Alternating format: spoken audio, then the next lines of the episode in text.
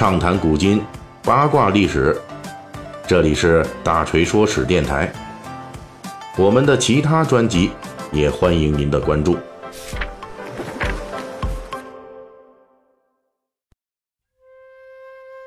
呃，之前《三国演义》细节解密，我们聊这个十八路陶董卓的这个关东诸侯中重要一路，就是冀州牧韩馥的事迹。包括这人是怎么强的啊？最后又是怎么玩完的？那么在讲述韩馥的时候呢，我们就曾经提到过，韩馥出场一共有三次，其中一次呢就是与目前的呃过气网红、互联网时代的著名的人物啊无双上将潘凤有关。本期大锤说史，咱们就给韩馥的故事打一个补丁，讲一讲这位上将潘凤，他是怎么成为网红的。潘凤这个人啊，属于完全意义上的文学创作，就历史上查无此人。而且，即便是在《三国演义》里边，潘凤的戏份也非常短，主要集中在小说的第五回三英战吕布之前的序幕阶段，也就是董卓派遣猛将华雄在泗水关与关东十八路诸侯陶董联军交战。华雄呢，率先在三个回合之内秒杀掉了袁术手下的骁将于射。引起了关东诸侯的大惊。哎呀，好厉害呀！这个时候呢，冀州牧韩馥就跳出来了，推荐自己手下上将潘凤。于是潘凤手提大斧上马出战，然后很快就是飞马来报说潘凤也被华雄斩了，引起了关东诸侯脸色大变啊！正当大家束手无策之际，关羽、关云长挺身而出，当众表演温酒斩华雄，从此跻身名将之列。从文学角度来说呢，在罗贯中笔下，潘凤这个人属于标准的死跑龙套的，因为只出来一次跑龙套他就死了。从文学角度来说呢，潘凤的唯一作用就是用自己的性命来烘托华雄的勇猛，因为只有把华雄描写的特别猛，随后关羽速杀华雄才会显得关羽武功盖世。因此呢，华雄实际上是关羽的垫脚石，而潘凤则是垫脚石华雄的垫脚石。所以罗贯中在写作时根本就没有描写潘凤是如何被华雄干掉的，只是交代了探马来报说潘凤被宰了，哎，这事儿就算完了。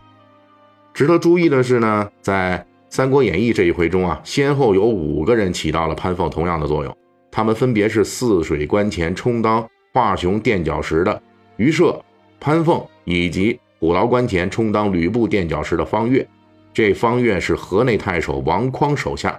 还有上党太守张扬的手下穆顺，以及北海太守孔融的手下武安国，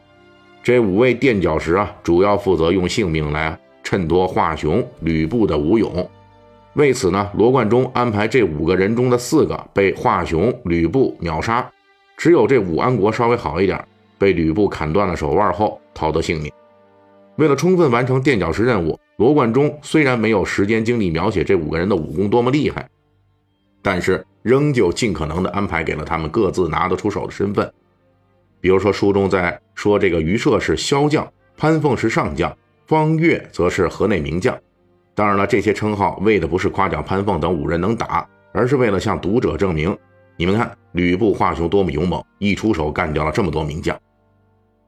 这里大锤，我们再稍微额外说一下别的啊，呃，《三国演义》中的韩馥啊，称这潘凤为上将。这个词是从上将军一词演化出来的文学用语，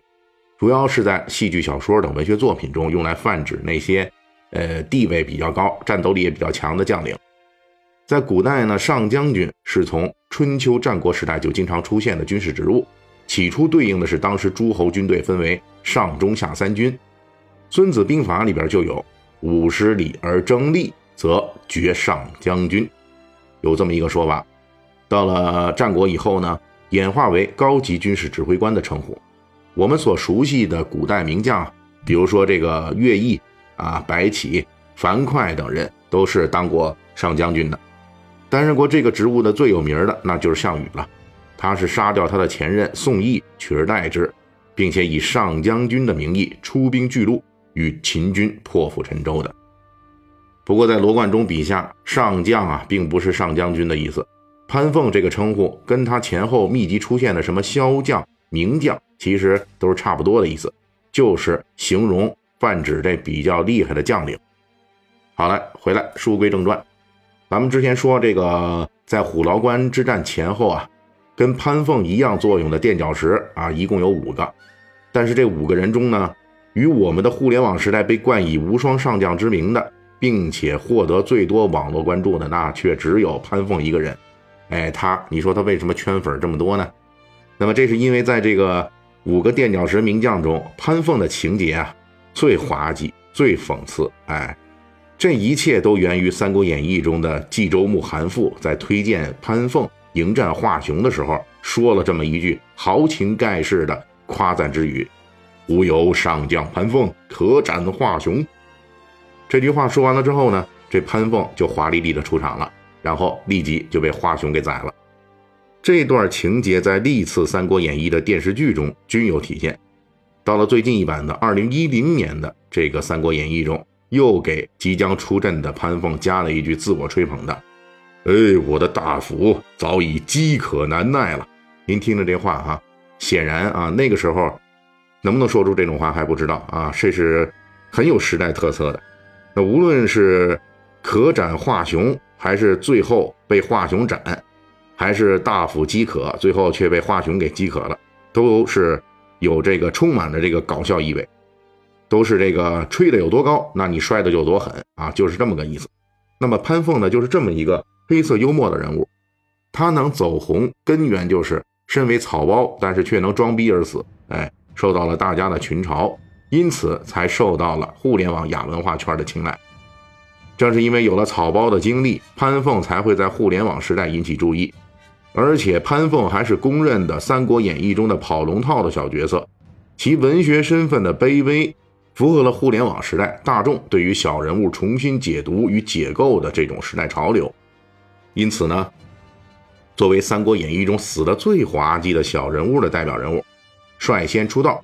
各种明粉实黑的网络同人文字纷纷出现。说潘凤啊，其实武功盖世，智勇双全。虽然被华雄秒杀，但是呢，其实他也震碎了华雄五脏，让后来前来打这华雄的关羽捡了一个大便宜，等等吧。总之，我们在互联网时代呢，需要一些自己能够给予烙印的角度与形象，而小角色潘凤正是由此一跃被捧为无双上将。此后，《三国演义》中的其他小角色也陆续在网上有了自己的一席之地。比如说这个宇宙射手曹庆，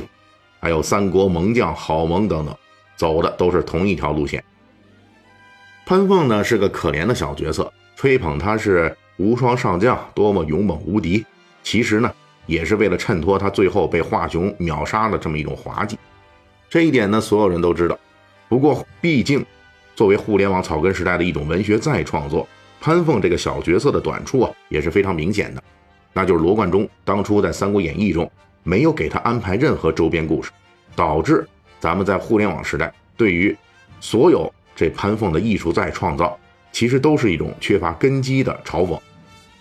所以呢，昔日的这个网红上将潘凤潘无双，如今已经风光不再了。